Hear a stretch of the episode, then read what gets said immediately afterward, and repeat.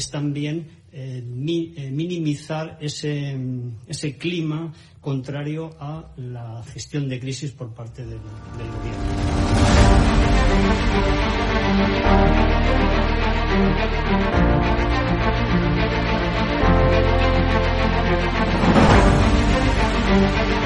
van a garantizar, como digo, de inmediato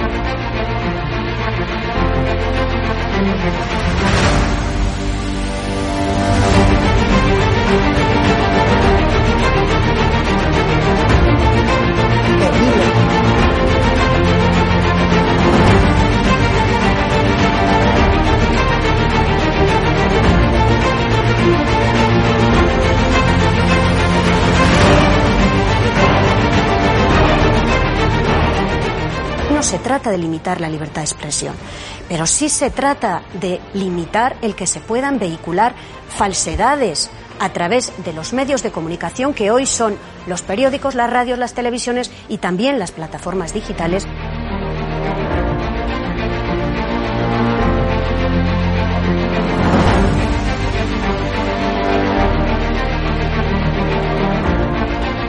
¿Cuándo los comunistas han tenido éxito? En momentos de excepcionalidad, en momentos de crisis. ¡Nunca volverá la derecha venezolana!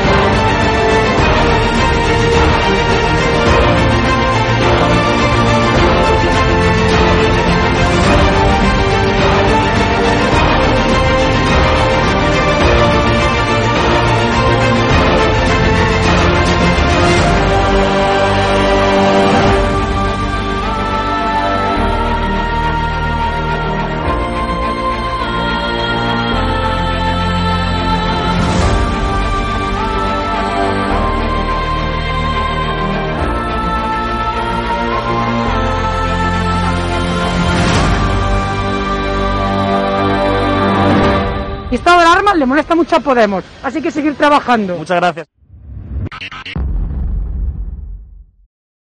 Muy buenas espectadores de Estado de Alarma, soy Rodrigo Villar, este es el programa El Veredicto.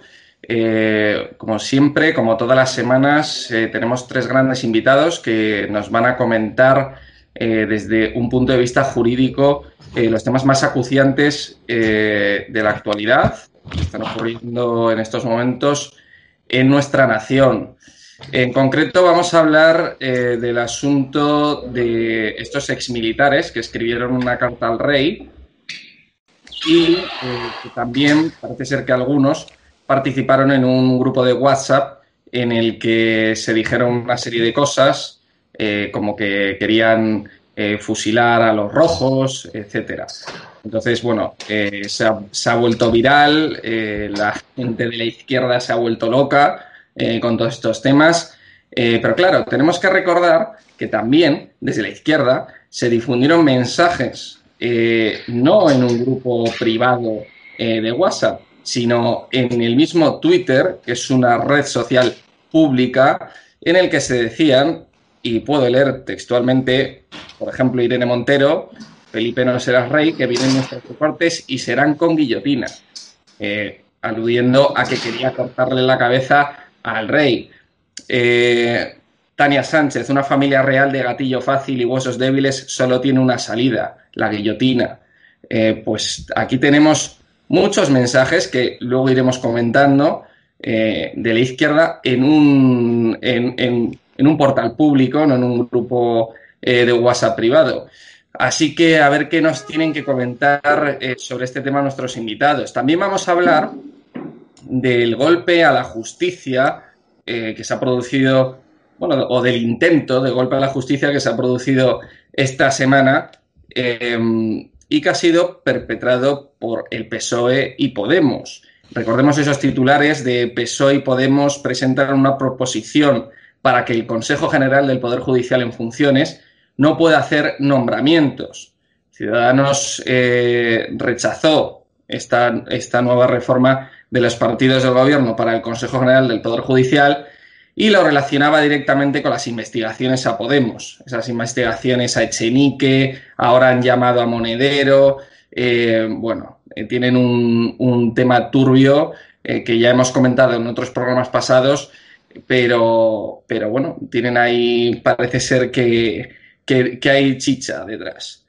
Vamos a comentar em, también un tema asqueroso y preocupante, eh, que, ha ocurrido también, que es eh, ese caso del ex líder de las Juventudes Socialistas que le han pillado difundiendo imágenes eh, de pederasta, de bebés, de bebés por WhatsApp. Le han condenado a tres años de prisión y bueno, vamos a comentar un poco, un poco estos temas. Así que paso a, a presentar a nuestros invitados. Tenemos con nosotros hoy a Luis Felipe Utrera Molina eh, ha participado ya en este programa en una ocasión. Eh, Luis Felipe es abogado y es conocido por ser el abogado de la familia eh, Franco. ¿Qué tal, Luis? Muy buenos días. Muy Bueno, pues, pues dispuesto a analizar la, actualidad con, con mis ilustres colegas. Encantado de tenerte. Tenemos con nosotros a Fernando de Rosa Torner, que le recordaréis eh, de otros programas pasados. Fernando es senador del PP por Valencia y magistrado de la Audiencia Provincial de Valencia. ¿Qué tal, Fernando? Eh, muy buenos días, ¿cómo estáis todos? ¿Bien? Muy bien, muchas gracias por, por aceptar nuestra invitación.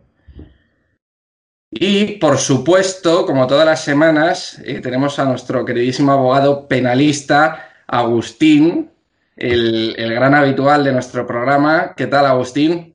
Muy buenos días y, como siempre un honor estar con, dos grandes, un magistrado metido a político y, un, y, un excelente, y un excelente compañero. Bueno, quiero que empecéis a comentar el tema, este tema de los exmilitares. El tema de los exmilitares, eh, que no solamente eh, hay dos temas aquí. Primero, firmaron una carta, eh, varios exaltos cargos del ejército firmaron una carta, redactaron una carta que, que iba dirigida al jefe del Estado, al rey, en el que pues transmitían su preocupación sobre la deriva que estaba teniendo España, antidemocrática, Después, algunos de esos firmantes de esa carta los han encontrado en un WhatsApp en el que se decía pues, que iban a fusilar a media España, que, eh, iban a fusilar a todos los rojos. Y entonces, bueno, o sea, en las redes y, en, y, en, y en toda la prensa se han vuelto locos. Luis, ¿tú qué opinas de este tema? Bueno, yo, yo creo que no debemos mezclar eh, eh, los, dos, los dos aspectos, que es lo que, es lo que pretenden eh, hacer la, la, izquierda mediática, que es lo que está haciendo la izquierda mediática de una manera absolutamente ridícula. Es decir, una cosa es, no les voy a llamar exmilitares porque militares son hasta que se mueren, sino militares retirados, eh, mm, hay que recordar aquí que los militares retirados no están sometidos a la jurisdicción militar eh, porque además al pasar a la situación de retiro dejan de, tener la obligación eh, consustancial a todo miembro de las Fuerzas Armadas las obligaciones de neutralidad política y por lo tanto recupera íntegramente el derecho a la libertad de expresión de cualquier otro ciudadano español. Por lo tanto, estamos hablando de militares retirados que no están ya sometidos al régimen disciplinario de las Fuerzas Armadas, que no están eh, sometidos a la obligación de neutralidad de los miembros activos de las Fuerzas Armadas y que por lo tanto tienen el mismo derecho a expresarse que cualquier otro español. Por lo tanto, lo que hacen es firmar una carta dirigida a Su Majestad el Rey en la que muestran su inquietud ¿eh? por los ataques a la corona y a la constitución que están percibiendo ¿eh? por parte del partido del gobierno y del gobierno. Esto se puede marcar perfectamente en el ejercicio del derecho constitucional de petición ¿eh? y esto no supone ni compromete al rey en modo alguno, porque el rey ni ha contestado ni, que, sepamos eh, ni siquiera acusado recibo, pero es esa opinión expresada por esos firmantes de esa carta es tan respetable como cualquier otra. Es decir, eh, sobre todo cuando eh, estamos asistiendo a mm, tweets y manifestaciones por parte de miembros del propio gobierno eh, que están denigrando a, a, la corona, que están lanzando mensajes absolutamente inconstitucionales, de mm, exaltación de regímenes genocidas como, el, como, el, como los regímenes, eh, como el régimen, como el régimen soviético, como el aniversario del nacimiento de Stalin, de Lenin, eh, o la alabanza de Che Guevara por parte de miembros del propio gobierno. Insultos a la corona, hombre, vamos a ver, poner en el mismo plano una cosa que otra tal. Y, y por lo tanto, o sea, esto respecto a lo que se refiere a la carta de los militares retirados. No mezclemos un chat privado, por favor.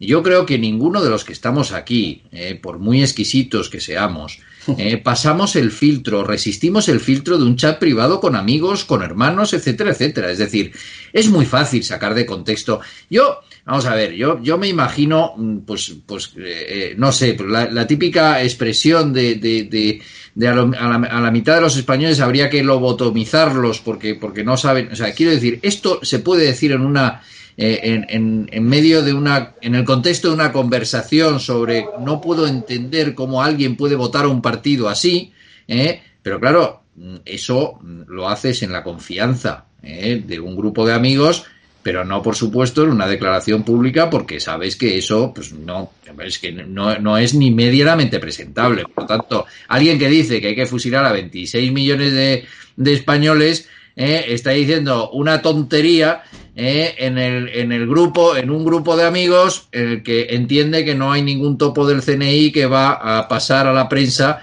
eh, el, el, mensaje. Eh, ahora bien, el señor Elorza ha decidido elevar esa eh, anécdota a categoría, convertirlo en debate nacional y mezclarlo con la carta de los militares, con lo cual han hecho una especie de cóctel explosivo en el que al final es Vox y todos los fascistas españoles, que hay miles, eh, millones, más de cuatro millones de fascistas que, que, yo creo que no habrán leído ninguno a Marinetti, pero, pero y, que, y que quieren fusilar a, a, a todos los eh, votantes de izquierda. Esto, claro, o sea, es que esto es un poco ridículo. Y esta es, esta es mi impresión. Es decir, una cosa es una carta en la que unos señores manifiestan su opinión, que es igual de respetable que, o más, ¿eh? que, otra, que otras eh, manifestaciones, y otra cosa es un chat de amigos eh, en el que uno dice una barbaridad ¿eh? y, y, ya está, y, y, punto, y no tiene más trascendencia, vamos, es, es, es, yo, yo es que recordaba el, el chat de, de, del vicepresidente Iglesias en el que decía que la azotaría hasta que sangrase. Bueno, pues supongo que cuando le ponen una cámara delante, eso no lo diría. ¿eh? Lo dijo en, el, en la confianza de un chat. Bueno, pues esto es exactamente lo mismo. O, o, o vamos a decir aquí que todos los miembros de Podemos son maltratadores y azotan a sus, eh, a sus señoras. Claro, es que esto ya es ridículo. ¿no? Luis, pero ¿y cuando, y cuando Pablo Iglesias, eh, ¿qué opinas de, de, de, de, que Pablo Iglesias dijera que estos señores eran franquistas? Pero es, que, pero es que me parece muy bien. O sea, vamos a ver, estos señores tienen el mismo derecho a ser franquistas que el comunista.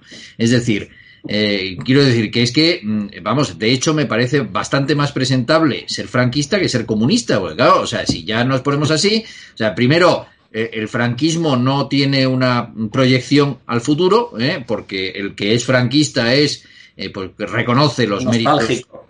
o de alguna manera reconoce eh, pues eh, cierto mérito al régimen de Franco. Muy bien, pero es que no intenta imponer ningún tipo de ideología. El que es comunista sí intenta. Eh, no solo no solo está haciendo apología de un régimen genocida, sino que además intenta proyectarlo hacia el exterior. Que yo sepa, no hay ningún partido franquista en España, no, no existe el partido franquista, ¿eh? porque nadie, eh, ni, ni, ni, ni siquiera el propio Franco pretendió eh, eh, establecer una, continuidad de, de, su régimen. Es decir, por lo tanto, eso es absolutamente ridículo, pero forma parte de, bueno, pues de, del aparato de propaganda de la izquierda que normalmente necesita eh, pues ese tipo de invectivas para, para, llamar la atención, ¿no? Pero bueno, es... Agustín. Bueno, yo creo que después de, del análisis de, Luis, eh, cabe poco que decir, pero si estas declaraciones probablemente las hubiera hecho el jefe del Estado Mayor, pues evidentemente sí tendrían una trascendencia brutal, porque sí, sí supondrían pues la vulneración de la ley de derechos y deberes de los miembros de las Fuerzas Armadas que les impide, eh, que les exige tener una neutralidad política. Pero a mí, eh, para completar eh, el discurso de, de, Luis Felipe, me gustaría señalar dos cosas que creo que son importantes. En primer lugar, el mensaje de O'Donnell Orza es guerra civilista. Mm. Y es básicamente eh, la utilización, él hablaba de la categoría eh, sobre anécdota, pero yo creo que todavía es más profundo, es decir, es el enfrentamiento y el señalamiento del enemigo de una manera absolutamente clara, sacando una conversación o, y mezclándola con una carta que puede tener y que no tiene más que el contenido que realmente tiene. Los mensajes pueden ser absolutamente desafortunados, pero bueno, entran dentro del ámbito de su, de su conversación privada y no debe ir más allá, salvo que la nueva normalidad haga que cualquiera pueda entrar en los WhatsApp de cualquiera y nos estén mirando un gran hermano eh, desde el nuevo CNI situado en el despacho de Pablo Iglesias con sus adláteres comprobando qué va diciendo cada uno y qué opina cada uno dentro del ámbito de su intimidad. Se acabarán metiendo en tus camas, en tus dormitorios, en tus eh, salones y en tus teléfonos. Me parece absolutamente lamentable. Pero sí me gustaría destacar algo que es que en esta destrucción de, de, la Constitución o en este intento de derribar el sistema del 78, las Fuerzas Armadas tienen una función constitucionalmente determinada y así lo fija el artículo 8.1 de la misma. Y dice cuatro cosas absolutamente claras y fundamentales, por más que les duela a aquellas personas que quieran destruir, destrozar, reformar o hacer o aniquilar la Constitución de la forma que quieran. Garantizar la soberanía nacional, garantizar la independencia del Estado, defender la integridad territorial y el, y el propio ordenamiento constitucional. Para eso existe el ejército. O sea, no nos rasguemos las vestiduras. Esa es la función del ejército. Y el ejército debe proteger la soberanía nacional, la independencia, la integridad territorial y el ordenamiento constitucional. Y yo quiero un ejército que haga eso.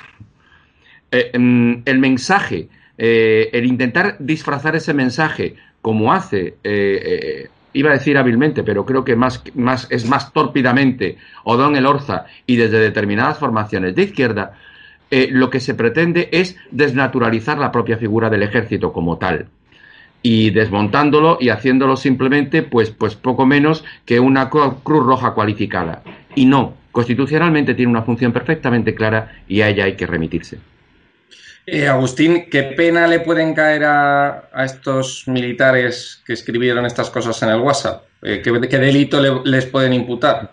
Faltaría, faltaría más que ni tan siquiera les imputasen. Vamos, me parecería un absoluto despropósito, porque nos llevaría a eso, a una caza de brujas sistemática. El pretender hablar de un delito de odio o de un delito de injurias es simplemente solamente se puede hacer desde el desconocimiento absoluto del derecho o desde una interpretación sesgada mmm, y muy, muy politizada del derecho que en ningún caso, en ningún caso va a dar pie ni tan siquiera la apertura de unas diligencias previas. Me parecería ya lo más que porque tú hagas un mensaje, hombre, teniendo en consideración que un señor que decía, hacía la referencia de azotar hasta, hasta sangrar, o se quedaba incluso con la tarjeta de una es, es, eh, vamos a dejarlo en, es, en, esa amiga, y que la cuidaba en consideración de, hombre, del perjuicio que le podría producir la emisión de determinadas imágenes o de determinadas conversaciones, yo no, yo no tendría ningún problema, ningún problema, ¿eh?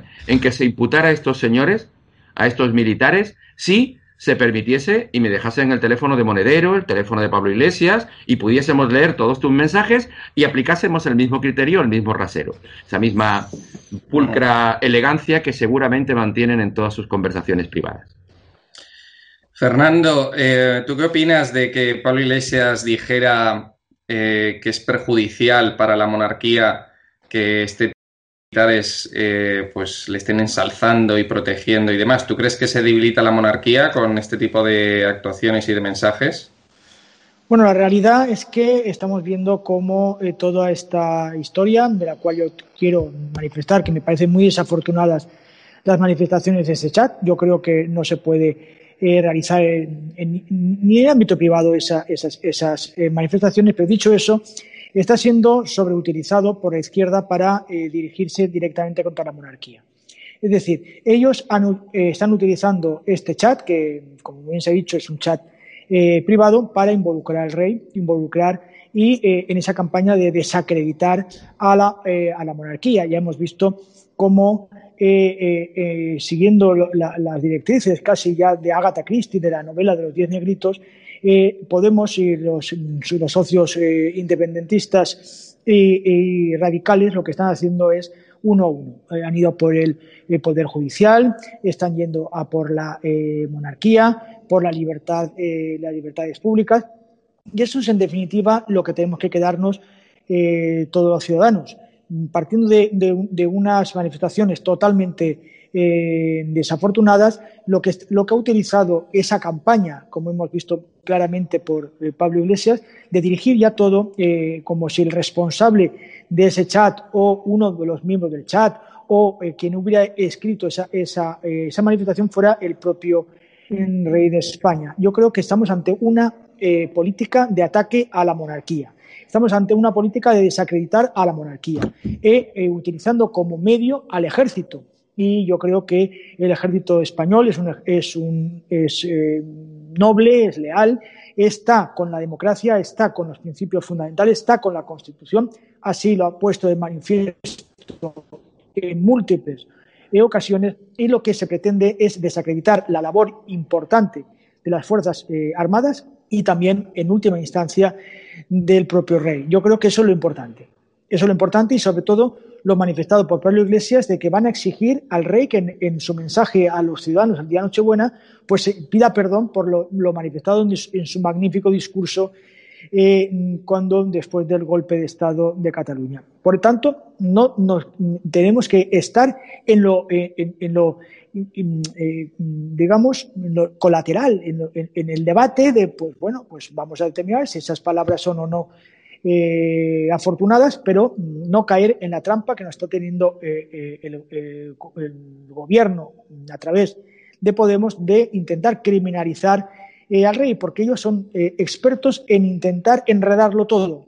Enredan, como hemos visto, a O'Donnell Lorza, eh, eh, intentan eh, enredar a la derecha con un chat, con la monarquía, con la corrupción, que eso es lo que están realizando, olvidando cómo Don Lerorza está sosteniendo desde que era alcalde o fue alcalde de San Sebastián a Bildu y a los proetarras, que eso efectivamente sí que han producido asesinatos de más de mil españoles. No es algo manifestado en un chat o una idea manifestada, sino una realidad de que estos partidos que él considera patrióticos y que considera hombre de paz, pues son responsables de mil muertos eh, inocentes en España. Agustín. Es que, eh, eh, Fernando, hay una cuestión.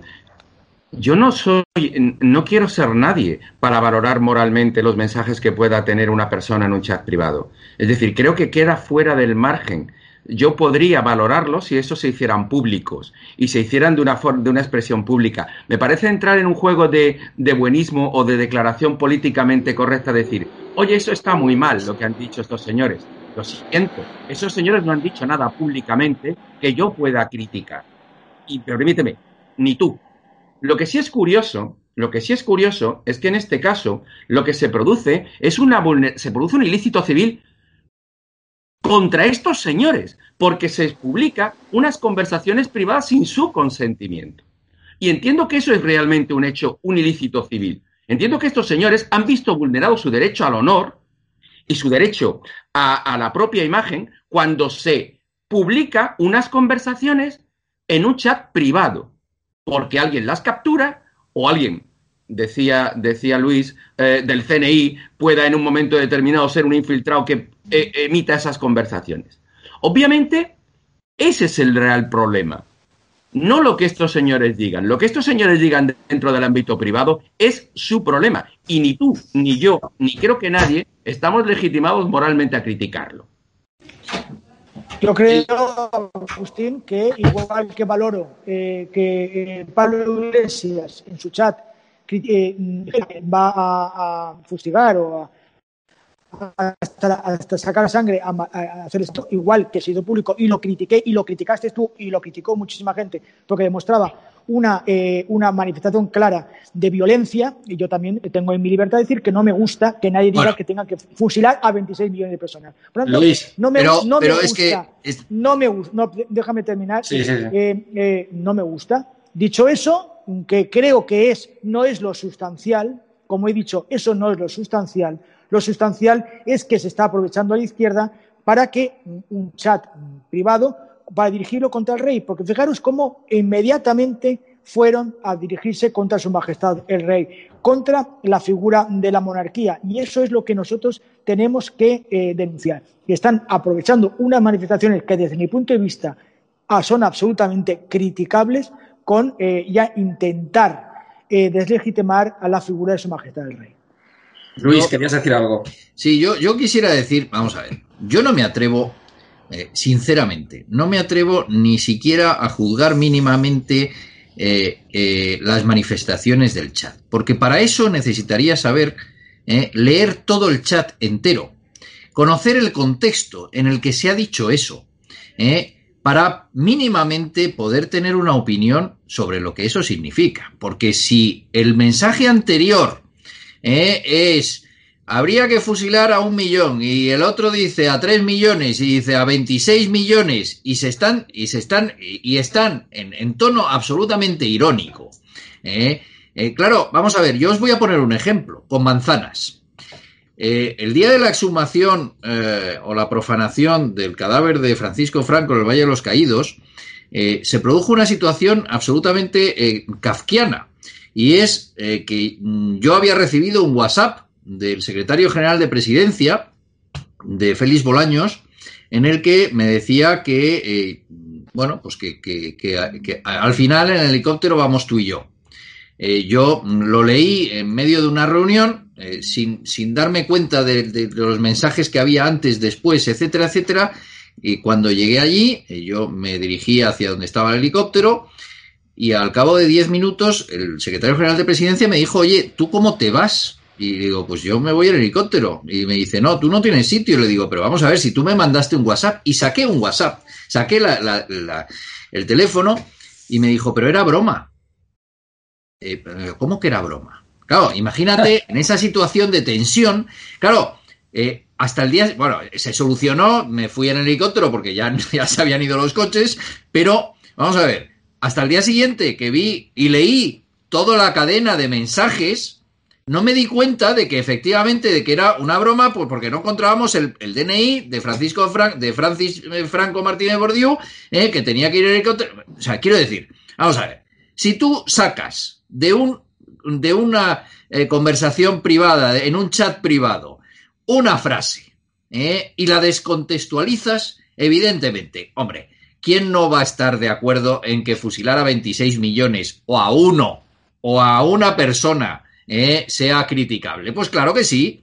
Pero claro, el que ha dicho que hay que fusilar a 26 millones, evidentemente está diciendo una, una baladronada. O sea, quiero decir, que es que ni siquiera se puede contemplar como, oiga, mire usted, ¿es criticable? Pues no lo sé, pues porque a lo mejor, es que seguramente estaban de broma.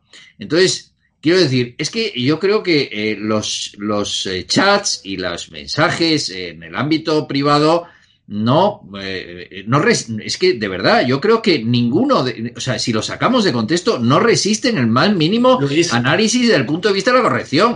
como decía Luis, como decía Agustín, ¿podrán estos militares querellarse por haberse visto vulnerados su derecho al honor?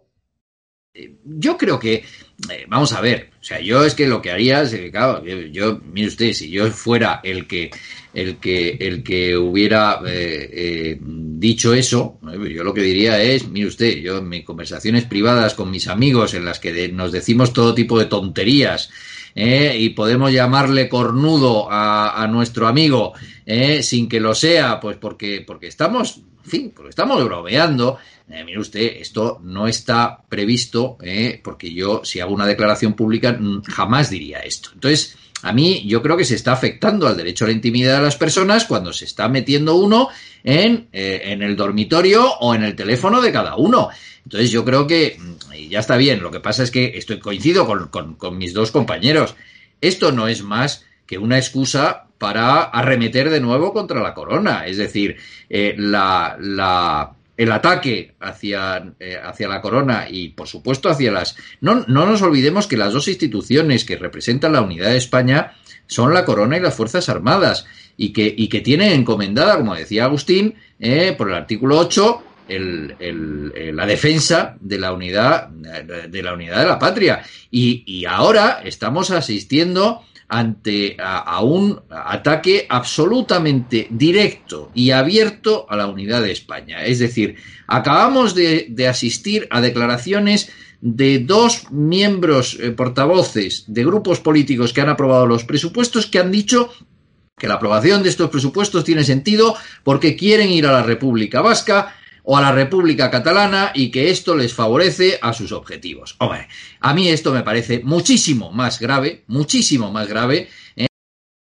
pueda decir una tontería, una butad en, el, en un grupo de amigos. O sea, yo quiero decir, por muy militar retirado que sea, pero claro, los militares retirados ya no son realmente propiamente militares, ni están sometidos a, a la disciplina, ni nada de esto. Por lo tanto, a mí eh, ya, fíjate, ya me ha parecido un exceso que la ministra eh, haya hecho una consideración sobre, sobre la carta. Porque, vamos, ya, hombre, no lo ha hecho sobre el chat porque creo que no lo ha hecho. Pues es que ya me parece, mm, en fin, del género absurdo, ¿no? Pero bueno, es una excusa más para atacar a la corona. Bueno, tenemos que cambiar de tema. Eh, tenemos que hablar del golpe a la justicia, de estas noticias que han salido esta semana de PSOE y Podemos en que presentaron una proposición para que el Consejo General del Poder Judicial en funciones eh, no pueda hacer eh, nombramientos. Eh, Ciudadanos, recordemos también que Ciudadanos rechazó la nueva reforma de los partidos de gobierno para, que, para el Consejo General del Poder Judicial y la relaciona directamente con las investigaciones a Podemos. Agustín, bueno, pues es, eh, este caso una nueva butad o, por decirlo de alguna manera, un nuevo ataque eh, a la Constitución y a la separación de poderes. Eh, cuando, cuando, estudiaba, cuando estudiaba Derecho, recuerdo que un profesor de Derecho Civil, un ilustre profesor de Derecho Civil, nos hablaba de la necesidad de leer las exposiciones de motivos de las leyes, aparte del propio contenido, porque en la exposición de motivos te venía a dar una especie de justificación del porqué de cada norma y acababa siendo bastante ilustrativo. Y efectivamente, en la exposición de motivos de, este, de esta proposición de ley del PSOE y de Podemos, se ve claramente hasta dónde la intencionalidad eh, de quebrar el ordenamiento constitucional llega hasta sus últimos extremos torciendo las palabras. Mira, en la exposición de motivos se habla de llenar la laguna jurídica que constituye un déficit del diseño constitucional relacionándolo con la imposibilidad de que se pongan de acuerdo tres, eh, quintas partes del, Congreso. Bien, eso es falso, eso es falso, porque eh, no hay que llenar ninguna eh, laguna jurídica. El artículo 570 de la Ley Orgánica del Poder Judicial establece que seguirá con sus funciones, salvo la de nombrar presidente. Punto. Mire usted, se ponen ustedes de acuerdo y si no se ponen de acuerdo, pues continuará hasta que ustedes se pongan de acuerdo. Pero es que va más. Es que eh, eh, pretende eh, esta reforma evitar los nombramientos judiciales. evitar los nombramientos de cargos judiciales. Y es que eso es, está frontalmente enfrentado a lo que establece el artículo 122 de la Constitución en relación con las funciones del Consejo General del Poder Judicial, entre las que se encuentra el nombramiento, los nombramientos judiciales. Quitar al Consejo General del Poder Judicial la facultad de los nombramientos judiciales no es que sea un criterio mm, posible estableciendo, estableciéndose, estableciéndose a través de una ley. Es que es inconstitucional, es que hay que reformar la Constitución. Y yo ya a veces uno se plantea, pero ¿quiénes son los expertos que forman parte de, las, eh, eh, mm, de los grupos políticos a la hora de la creación o elaboración de las leyes? Porque son absolutos negados en la más mínima lectura, porque es que esto no cabe interpretación, es que esto es absolutamente claro. Por lo tanto, me parece, pues eso, no es que Montesquieu haya muerto, es que, es que hay determinadas personas que se han empeñado directamente en que muera la Constitución como tal, y haciéndolo a través de pequeños bocaditos que van dejando la Constitución como un queso gruyer y que perfectamente va a permitir pues el, el desmontaje no del Estado de Derecho del 78, sino el desmontaje de la democracia en este país. Fernando.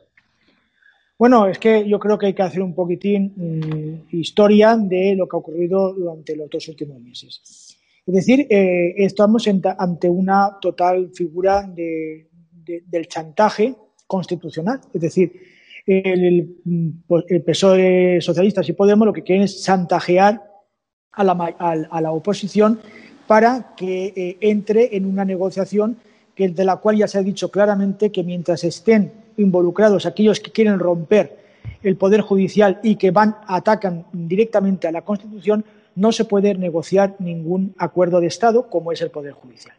Dicho eso, eh, el Partido Socialista y Podemos están intentando los medios forzar al Partido Popular, quebrarle eh, su voluntad radical de apoyar la independencia del Poder Judicial con todo este tipo de anuncios chantaje. El primero les ha salido mal, es decir, la petición de la reforma eliminando la mayoría de tres quintos por una mayoría eh, simple, ha tenido pues el ataque frontal de Europa, tanto de, la Unión Europea como del Consejo de Europa, que ha considerado que esta figura estaba al nivel de lo que estaba ocurriendo con otros países como Polonia o Hungría de atentar contra la independencia del Poder Judicial. Eso ha hecho que el Partido Socialista eh, tuviera miedo escénico a lo que pudiera eh, eh, ocurrir en Europa y, por tanto, congeló esa, esa reforma. Podemos, ¿qué ha hecho? Podemos que está en la línea absolutamente de intentar ocupar el Poder Judicial, porque, como se ha dicho anteriormente, lo que unifica a España es la monarquía, las Fuerzas Armadas, pero también el Poder Judicial hace esa, unificación y esa unidad de España, pues quieren, eh, quieren quebrarla. Y quieren quebrarla eh, pues realizando pues una ocupación. Ahora esta segunda propuesta es decir, bueno, pues que el Poder Judicial no pueda realizar nombramientos de eh, magistrados, etcétera. Es decir, quebrarle las piernas de la propia, al propio Poder Judicial. Realmente esto entra mm. dentro de esa, esa situación de chantaje eh, constante a la cual está realizando eh, Podemos. Yo no sé mm, si eh, esto al final se llevará a cabo, igual que pienso sinceramente que la reforma de la mayoría no se llevará a cabo porque Europa tiene una oposición frontal, esta pienso que sí que puede tener cierta viabilidad y Podemos al menos quiere cercenar las facultades que tiene el Poder Judicial. Y una de esas es nombrar nombrar a los cargos eh, judiciales, que creo que es una, eh, que es una obligación del Consejo General del Poder Judicial. Por tanto, en definitiva, creo que estamos ante un ataque directo al Poder Judicial realizado fundamentalmente por los socios comunistas y separatistas del Gobierno. Y dicho eso, ah, digo lo mismo que he dicho con la anterior pregunta, o el anterior tema. Es eh, aprovechando mm, pues una circunstancia como el, chat para atacar a la monarquía, aquí aprovechar pues que hay una discusión y un debate sobre eh, pues mm, cómo eh, para el nombramiento para destruir desde dentro el poder judicial. Luis, ¿querías hacer algún apunte antes de irte? Sí, eh, eh, únicamente recalcar, o sea, vamos a ver, eh, respecto a lo que han dicho mis, mis compañeros, la verdad es que estamos ante un ataque que se suma al nombramiento de Dolores Delgado como fiscal general del Estado, a la pretensión de que los fiscales instruyan los procedimientos penales y un ataque a la independencia del Poder Judicial inmiscuyéndose en el propio funcionamiento que es absolutamente inadmisible. Es decir, es un chantaje en toda regla. Si, si, si recordamos la, el juicio de constitucionalidad que hizo el propio Tribunal Constitucional en la sentencia del 86, en la que fue recurrente eh, José María Ruiz Gallardón, eh, el padre de, mi cuñado Alberto, la verdad es que de, grato recuerdo, porque era, un gran jurista, era una persona extraordinaria y un gran jurista. Eh, cuando el Tribunal Constitucional justifica la legalidad del sistema de nombramiento, hace, muy, hace un hincapié eh, importante en el hecho de que esa mayoría de tres quintos es una garantía para evitar eh, que se produzca un, eh, eh, una confusión o un control del Poder Judicial por parte del Ejecutivo o Legislativo. Por lo tanto, vamos a ver. yo creo que Europa, que, por lo visto se ha, se ha pronunciado, creo que esta mañana mismo, sobre la necesidad de que la, de que la modificación de cualquier modificación sustancial de la ley orgánica del Poder Judicial cuente con el apoyo de la oposición, está vigilante porque no cumplimos. España no está cumpliendo con los criterios de la OCDE en materia de independencia del Poder Judicial. Y, por lo tanto, eh, no solo es que no estemos cumpliendo en la actualidad, es que lo que se pretende es que desaparezca la independencia del Poder Judicial. Y esto es un paso más a través de un chantaje en el cual no existe acuerdo y la culpa la tienes tú. Oiga, mire usted, si no nos ponemos de acuerdo, será eh, o culpa suya o culpa de los dos.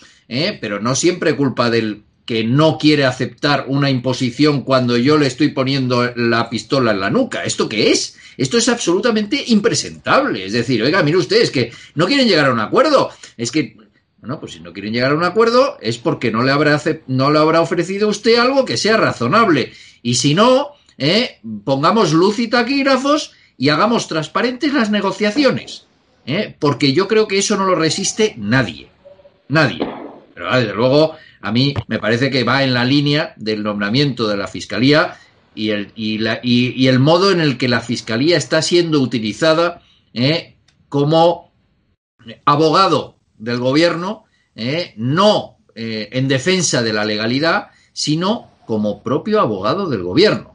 Y esto es peligrosísimo, porque mm, lo que nos estamos jugando realmente es el mantenimiento de un Estado de Derecho. Y yo fin, estoy absolutamente de acuerdo con mis compañeros, ¿no?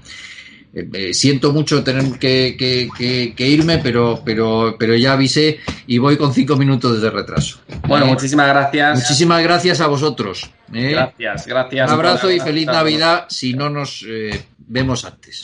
Igualmente. Muchas gracias. Igualmente, un abrazo. Adiós. En ese tema sí, sí me gustaría, sí me gustaría recordarle a Fernando, porque a mí siempre, mm, de verdad, me, gusta plantearlo o, entender esta sección como algo estrictamente jurídico, pero hay momentos en los cuales lo estrictamente jurídico también se mezcla con lo político.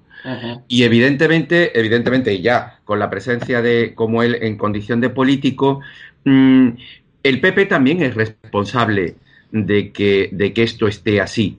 Y no en este caso por ceder al chantaje o a la, a la, manipulación que se está haciendo por parte del gobierno en relación con las presiones a las que está siendo sometido ahora, sino que a lo largo del tiempo que ha formado parte del gobierno, nunca ha cambiado el, eh, el, el esquema en el que estaba montado el Consejo General del Poder Judicial. Y si bien es cierto que ese sistema estaba planteado desde, desde una estructura casi bipartidista, que simplificaba mucho las posibilidades de negociación, en el momento en que ese sistema bipartidista se ha quebrado y hay bastantes más actores políticos, y esos actores políticos influyen y esas influencias eh, crean eh, un frentismo absolutamente terrorífico, el sistema tiene que cambiar.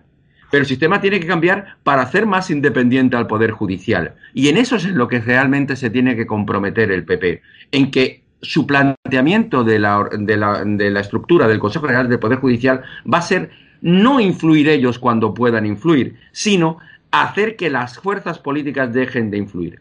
A mí me preocupó muchísimo, muchísimo, muchísimo que en el discurso que, que Casado puso de manifiesto en la moción de censura de, de Vox, fuera tan alabado, tan alabado por parte de la izquierda, por parte del gobierno, que supusiese casi como una concesión graciosa el retirar la, el proyecto de ley de modificación del Consejo General del Poder Judicial gracias a esa mm, supuestamente, y abro comillas, valiente intervención del líder del PP. Eso tiene que hacer reflexionar al PP para el futuro, a día de hoy, pero sin duda para el futuro. ¿Cuál es el, el esquema que el PP presenta ante la sociedad de cuál quiere ser eh, la nueva estructura del Consejo General de Poder Judicial. Fernando. Sí, eh, Agustín, eh, realmente eh, yo te puedo decir que yo formo parte del Consejo General del Poder Judicial y todos los que eh, han formado hasta ahora miembros en el Consejo General del Poder Judicial, todos nos unía un sentido de Estado, de Estado en el sentido de, de considerar la, eh, al Poder Judicial como un poder independiente del Estado. Dicho eso, lo que ha cambiado ahora es la pretensión de que uno de los socios del gobierno de España ha conformado un bloque con, eh, los partidos independentistas y radicales y quieren colocar en el Consejo General del Poder Judicial a vocales que vayan como, o tengan como objetivo ser eh, destruir el propio Poder Judicial. Y no hay que olvidar que Pablo Iglesias es el único político eh, en España que ha sido en tres veces eh, recriminado por el propio Consejo General del Poder Judicial por sus ataques a la independencia de jueces y de magistrados. Con eso te quiero decir que no es que el Partido Popular, eh, pues durante estos años, pues tú puedes criticar porque no se ha modificado el sistema de elección, porque yo te digo que, bueno, se podía haber modificado o no se podía haber modificado porque la defensa del Estado de Derecho estaba garantizada y a las pruebas me remito porque hemos tenido eh, los, los consejos del Poder Judicial que desde el año 80 se han producido siempre, se han destacado por su protección de la independencia del Poder Judicial. Ahora, el Partido Popular ha planteado una proposición eh, de ley en, en, la Cámara para mm, decir mm, y garantizar que los doce vocales del Consejo General del Poder Judicial de origen judicial de los jueces sean elegidos por los propios jueces, porque estamos viendo el peligro. Ahora existe un peligro real de esa ocupación por parte de partidos radicales que quieran eh, únicamente destruir eh, el, Poder Judicial.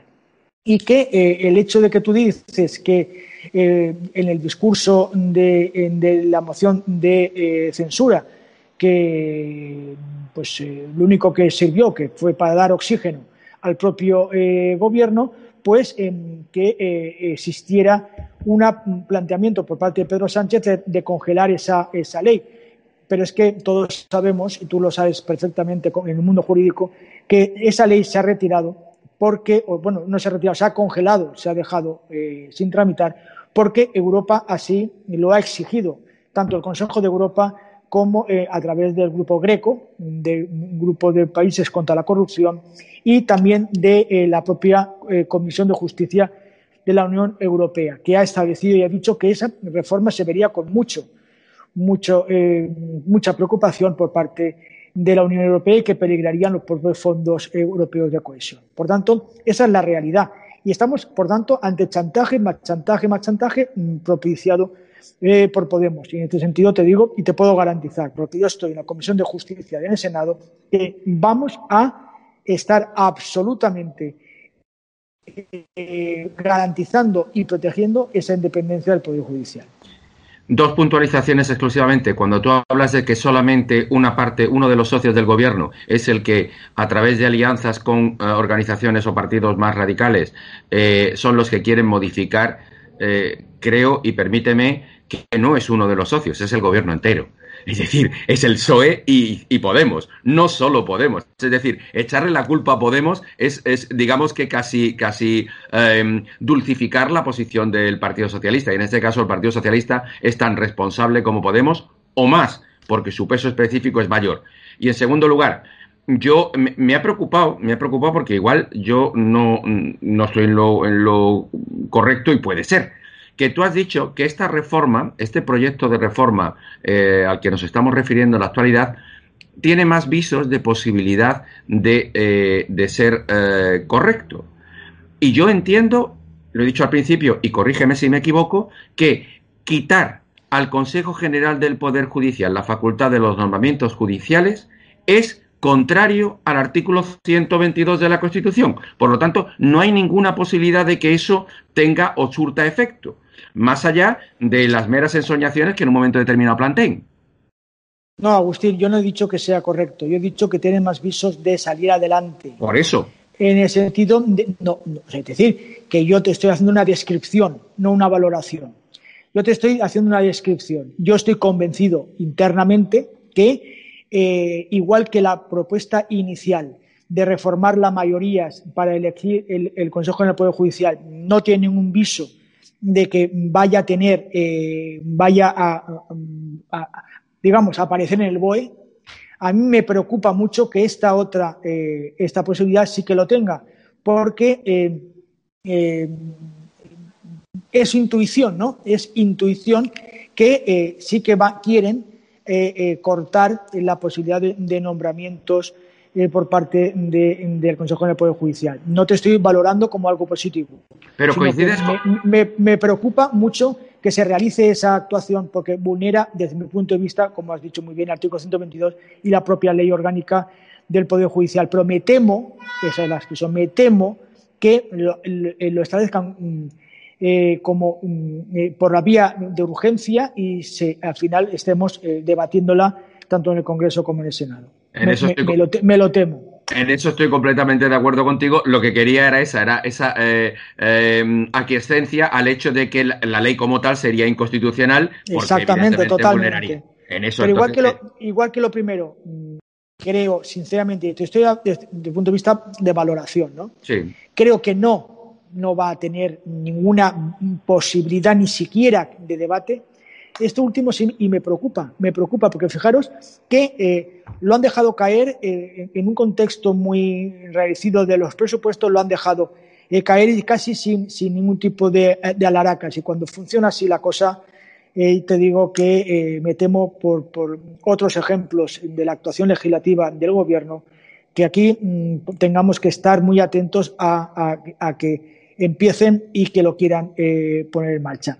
Y otra cosa en la puntualización, con lo que tú has dicho, en primer lugar, de que esto eh, es responsable soy eh, el gobierno, yo creo, y también te lo digo desde un punto de vista meramente valorativo y por lo que yo sé, eh, esta iniciativa no nació del gobierno, sino del propio grupo parlamentario socialista y la señora Lastra en sus conversaciones con el señor Echenique. Es decir, que me consta que el propio ministro de Justicia se sorprendió de esta reforma. Otra cosa es la debilidad del ministro de Justicia actual en España, esa debilidad que hemos visto que eh, no se atreve a defender el Estado de Derecho como notario mayor del reino que es.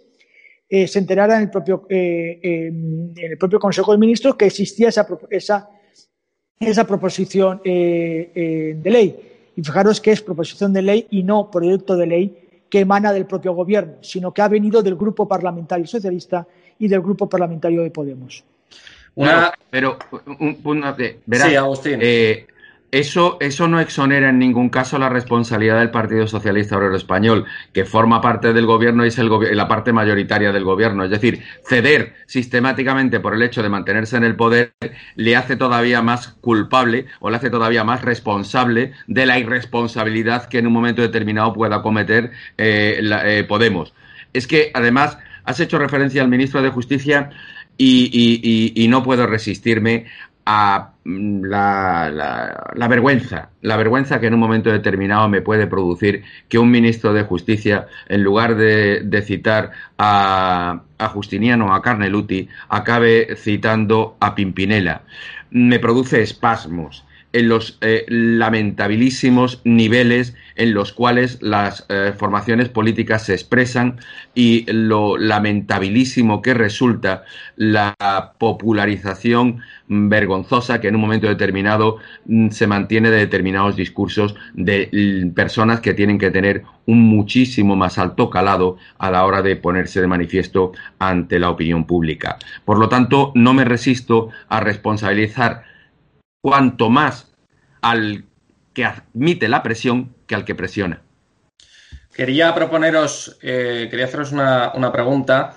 Em, ¿Creéis que el objeto de esta propuesta de ley eh, que, han presentado PSOE y Podemos es eh, la de paralizar estas investigaciones que se están produciendo contra Podemos por el tema del caso Neurona? Ahora creo que también han llamado a declarar el Tribunal de Cuentas a Monedero. Eh, ¿Creéis que, el objetivo de esta propuesta de ley, eh, que es este golpe a la justicia, eh, se ha producido para paralizar estos casos contra Podemos? Bueno, si, queréis empiezo yo. eso es desconocer absolutamente al Poder Judicial. La justicia será lenta, tendrá pocos medios, pero llega, llega y afecta a todos. Ya hemos visto lo que ha ocurrido con la corrupción del Partido Socialista y la, corrupción del Partido Popular y de otros partidos, del PNV, de Esquerra, de, Esquerra, de Junts per Catalunya, de, Puyol. al final, eh, la justicia actúa y actúa y actuará, porque eso es la función y la, y la grandeza de la propia justicia. Pero yo creo que esta reforma del Poder Judicial, más que intentar tapar o eh, a temas de corrupción de, de, Podemos, que yo estoy convencido que les alcanzará y se actuará, es destruir aquello que sirvió de cortafuegos eh, a, la Constitución. Vimos que en el golpe de Estado de Esquerra Republicana en Cataluña de, hace unos años, eh, con, el referéndum ilegal, lo que lo paró fue la justicia. Quien ha encarcelado es el Tribunal Supremo. Y eso es lo que ellos quieren destruir, un poder judicial independiente en toda España y transferir, porque el siguiente paso es crear los consejos de justicia autonómicos y transferir la justicia catalana a la Generalitat, como ha ocurrido con, las instituciones penitenciarias, etcétera, etcétera, etcétera. Eso es lo que quieren.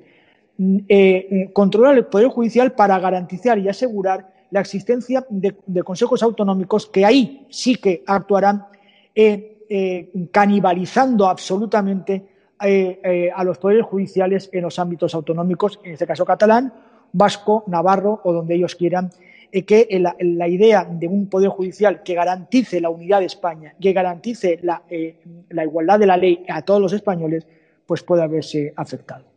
Agustín. Totalmente de acuerdo. Es decir, eh, el planteamiento que tú hacías que era casi una visión muy cortoplacista, que entiendo que nada tiene que ver con lo que realmente es el objetivo de la modificación de las estructuras de tanto del Consejo General de Poder Judicial como de otros organismos, eh, mm, digamos que eh, nacionales como elementos de cohesión. Los tribunales ya superiores de justicia son un claro ejemplo de que sus presidencias están condicionadas a, apoyos y a, diferentes mensajes en determinados lugares eh, y, por en contra, bueno, no en contra, sino matizando, matizando un poco lo que lo que plantea Fernando es que eh, eh, el planteamiento actual en este país y desgraciadamente lo que parece que vislumbra el futuro en la justicia en este país es que eh, la separación de poderes es realmente ese déficit eh, constitucional del que habla la ley. Es decir, no se quiere que exista una separación de poderes y simplemente se quiera que exista un Consejo General de Poder Judicial que esté a gusto del gobierno. Y a gusto del gobierno significa rendir pleitesía al gobierno. Y rendir pleitesía al gobierno significa ideologizar desde los órganos judiciales. Y más pronto que tarde, si esto no se remedia de alguna manera, no se rompen este, este sistema de ejes en el que está mm, presentándose la política en este país, más pronto que tarde parece que es el, fin final. Quería que, comentaseis antes de, cerrar este caso tan triste y tan asqueroso del eh, ex, secretario general de las Juventudes Socialistas de Elche, que ha sido condenado a tres años de cárcel por un delito de tenencia de material pornográfico. Em, tres años de cárcel para un ex líder de las Juventudes Socialistas por difundir violaciones de bebés. Es decir, eh, es un caso muy, muy grave. Mm, eh, recordemos también, porque no, no sé si soy yo o es la prensa, pero la verdad es que en la izquierda de vez en cuando brotan eh, personajes bastante siniestros. Hubo, creo recordar, otro en Castilla y León que pertenecía a Podemos, eh, que también estaba condenado por delitos gravísimos hay un listado de personas que eh, militaban o, han, o siguen militando en Podemos, por ejemplo, con delitos gravísimos. En la Comunidad de Madrid, eh, Podemos ha presentado a un, a un hombre como candidato a la Comunidad de Madrid que fue atracador de bancos, que estuvo condenado dos años y medio en la cárcel. Es decir, en la derecha, por ejemplo, los partidos de la derecha, pues también habrá de todo, pero yo no veo que broten este tipo de delincuentes y personajes en los partidos de la derecha. Yo no sé si es porque eh, en los partidos de la derecha se tiene más apego a una serie, una serie de códigos morales eh, procedentes a lo mejor de, una cultura cristiana o demócrata cristiana y, en la izquierda se relativiza todo y, pues se, se, toman posturas absolutamente nihilistas de no creer en nada y al final el bien y el mal pues no, pues son entidades absolutamente iguales. Entonces, yo no sé qué opináis de este tipo de casos, sobre todo de este tema de, la, este personaje eh, de mm, pederasta. Mm, Fernando, por ejemplo, que tú eres senador del Partido Popular. Bueno, yo te puedo decir que a mí, cuando he leído la noticia, ya la leí en su momento cuando fue detenido, porque eh, es, es mm, de Elche, de mi tierra, vamos, de mi comunidad, y aquí se ha dado mucho, mucho eco a esta situación, a mí me pareció repugnante. Y yo, sinceramente, te digo que eso demuestra eh, la catadura moral de la, de la, persona, más allá de la ideología. Yo mm, quiero pensar que, eh, que, no está unido a un tipo de ideología, sino de, a una situación de, de corrupción personal, porque eso es tristísimo y sobre todo mm, he leído que la propia policía no ha podido ver muchas de las escenas y muchas de las fotografías que han sido eh, incautadas porque eh, producidas verdaderas náuseas y así literalmente aparece en que hoy en mi, en mi tierra, ¿no? Eh, de una forma muy descriptiva del asco que produjo a la policía cuando vio esas imágenes. Yo no creo que eso vaya, vaya a estar unido a la a la eh, ideología, sino a esa mm, relativización moral personal de este sujeto o de otros personajes que estamos eh, viendo. Lo que sí que eh, quiero decirte, que a mí lo que me preocupa en este sentido es, por ejemplo, lo que ha ocurrido también en mi tierra o en Baleares, que desde las instituciones, desde servicios sociales, pues se ocultaron las investigaciones cuando se, se prostituían menores en los centros sociales. Ahí que Podemos en Baleares eh, quiso eh, y el Partido Socialista votaron en contra de crear una comisión eh, de investigación sobre la prostitución de menores en, centros de menores, tanto en Baleares como en la Comunidad Valenciana. Eso me preocupa porque eso, eso sí que afecta a, la protección de menores y es directamente imputable a los gobiernos, tanto autonómico valenciano como balear, que en su actuación y gestión. Agustín, rápido que vamos cerrando. Pues muy rápido. Efectivamente, esto no tiene nada que ver con que este tipo sea del Partido Socialista, hubiera sido de Podemos o hubiera sido de Vox. Este tipo es lo que es, está condenado por ello y tiene que cumplir su condena. Pero lo preocupante en este caso no es eh, esta condena de conformidad de tres años. Es que resulta que hay que contar la historia completa. Este señor también fue acusado por un delito de abuso a una menor de dos años dentro de su círculo íntimo. El juicio se celebró en marzo y fue absuelto porque no había testigos salvo, la propia menor y tampoco había suficientes pruebas. ¿Y sabes qué ocurre? Más que las conversaciones entre él y la niña. ¿Y sabes qué ocurre? Que no hubo manifestaciones en la puerta del juzgado, ahí no hubo yo si te creo, ahí no hubo declaraciones grandisonantes de políticas defendiendo sus criterios y su ideología y diciendo que este tipo era un salvaje, y probablemente, pues algo a lo mejor tenía que ver su condición de militante socialista. Pero es que también hubo otro juicio en el que, qué casualidad, qué casualidad, se imputaba a este señor por unos presuntos abusos a niños saharauis que fueron a pasar a Elche el verano. Y oye, tuvo que ser archivada porque no pudieron encontrar los niños que supuestamente fueron abusados. Y qué casualidad que tampoco hubo manifestaciones en la puerta, tampoco hubo manifestaciones en el juzgado y tampoco se criticó, en este caso, ni al juez que los absolvió por, el, eh, por la niña menor, ni al juez que absolvió por la causa de los niños saharauis. Y algo, algo habría posiblemente de verdad, teniendo en consideración, tal y como ha comentado eh, Fernando, pues los vídeos que este señor poseía y que tenían su poder que eran absolutamente lamentables.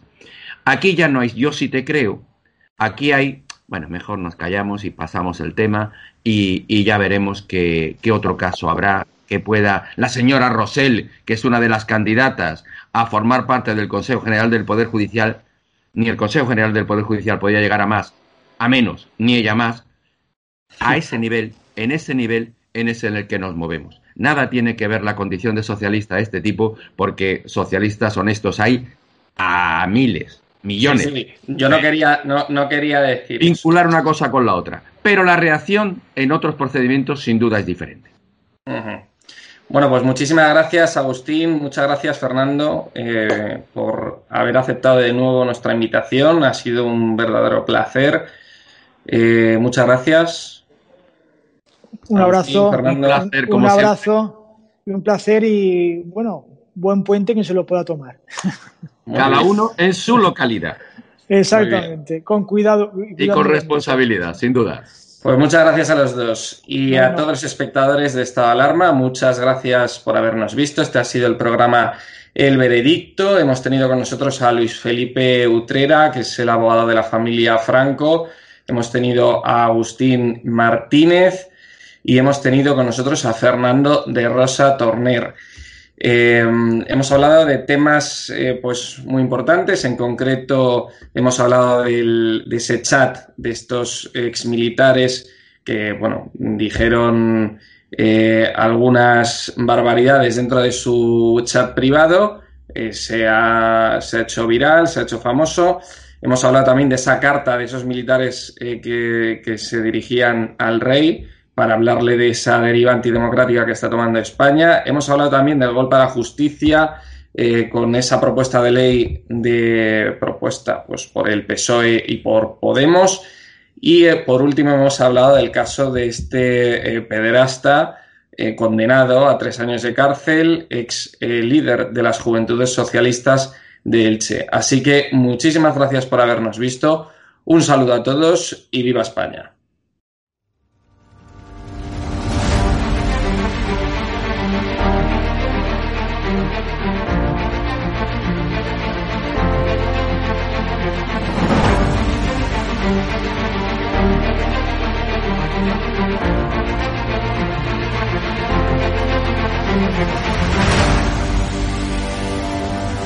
...873 consultas a, bueno. eh, que han venido a, a través de, del canal de estado de alarma y de ellas pues ha habido un porcentaje muy muy alto que, que son clientes nuestros ya. Yo la verdad que cuando hice, cuando di este paso de publicar, porque claro, yo no tengo ningún medio de comunicación como puedes tener tú, y mi forma de, de demostrar mi cabello y mi indignación con este bueno, es que voy a intentar a ver si puedo, puedo, que yo no soy políticamente correcto. Sentado cátedra, apoyas un proyecto por la libertad de expresión, has puesto una pancarta contra el gobierno, te va mejor que nunca a pesar de la pandemia. Don Félix Revuelta, presidente de Naturhaus, propietario también de la Unión Deportiva Logroñés, dueño de este hotel maravilloso donde nos has alojado. Está mal que lo diga, pero desde que me hice un poco famoso por mis expresiones en contra de este gobierno social comunista, mi negocio ha ido para arriba.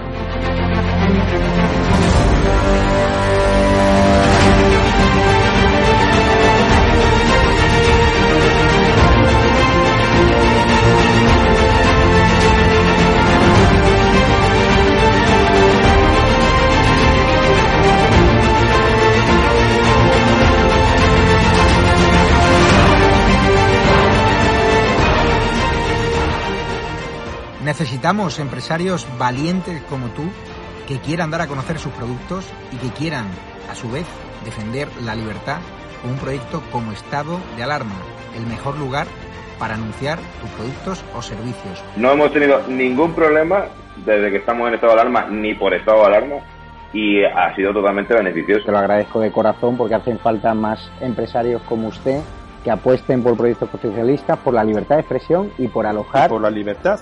a personas con independencia de su ideología. Es que aquí puede venir quien quiera. Apóyanos porque merecerá la pena y juntos llegaremos muy lejos.